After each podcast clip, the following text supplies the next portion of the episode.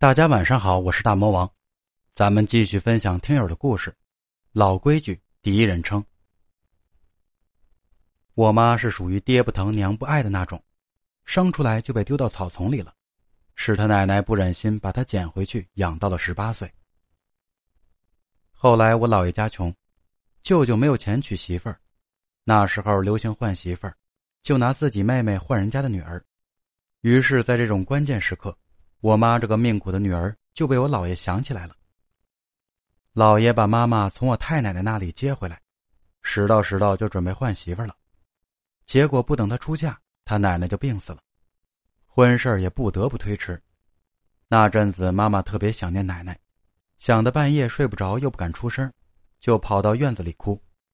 家里的兄弟姐妹都欺负她，她从来没有吃饱过。有一天。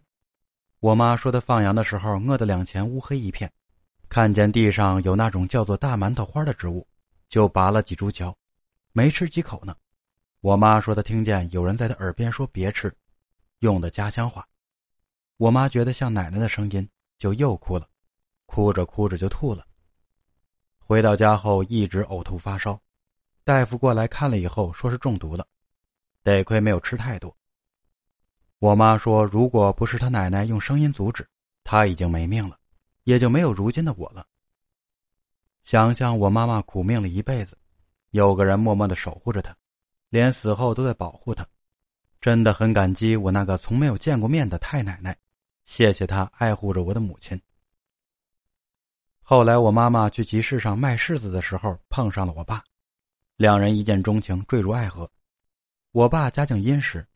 听了我妈的遭遇，二话不说，凑齐了彩礼钱，迎娶了我妈妈，把我妈妈从姥爷家的魔窟中解救了出来。所以到现在，我对姥爷家那边的人都没有什么好感。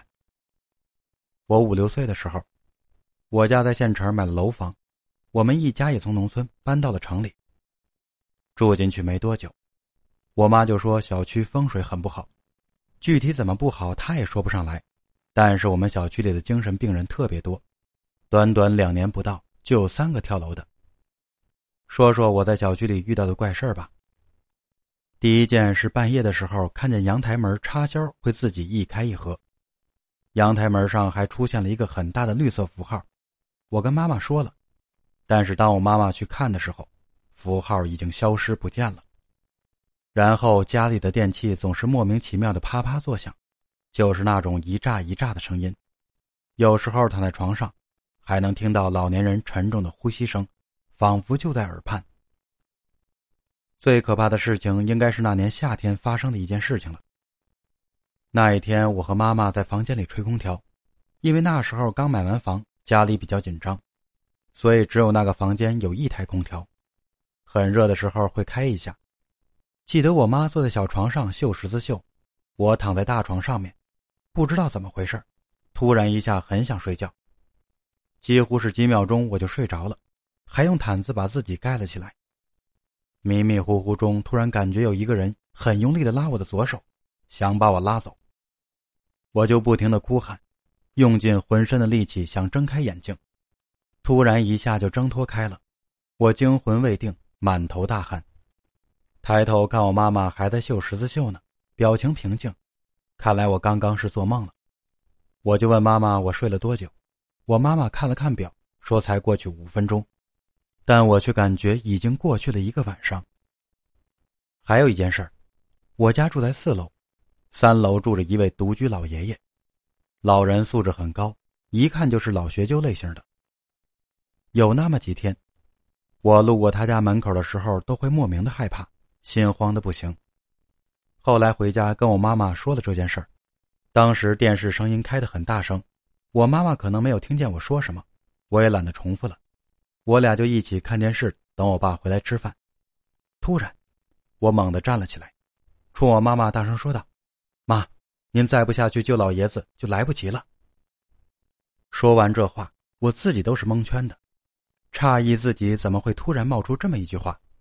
我妈妈也说好几天没看到老爷子了，就跟我下楼去敲门，结果没有人应答。妈妈就给开锁师傅打了电话，同时报了警。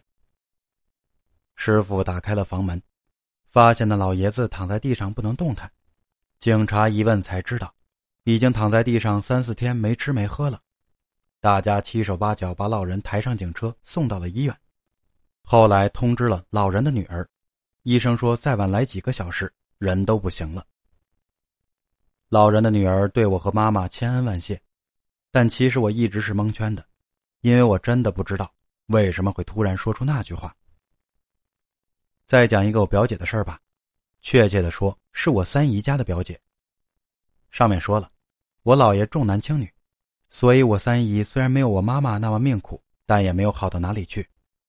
三姨嫁了隔壁村的一个农民。我表姐刚两岁的时候，她爸爸就因为交通意外去世了。我三姨没有再婚，所以生活过得很拮据。我三姨苦熬了十几年，终于把我表姐给供到了中专。虽然比不上大学，但也不算孬了。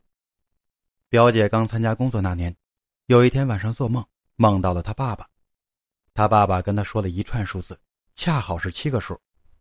第二天，表姐醒来之后就立马去买了彩票，就买的这七个数，而且顺序都没有动。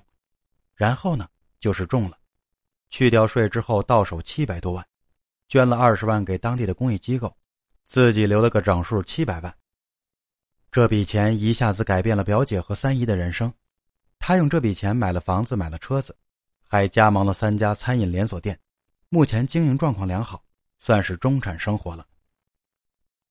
以上就是我家发生的诡异事情，所以我现在越来越相信，很多事情都是冥冥中注定好的。好了，今天的故事到此结束，感谢您的收听。如果您喜欢大魔王讲的故事，请订阅、转发、多多留言，咱们明天不见不散。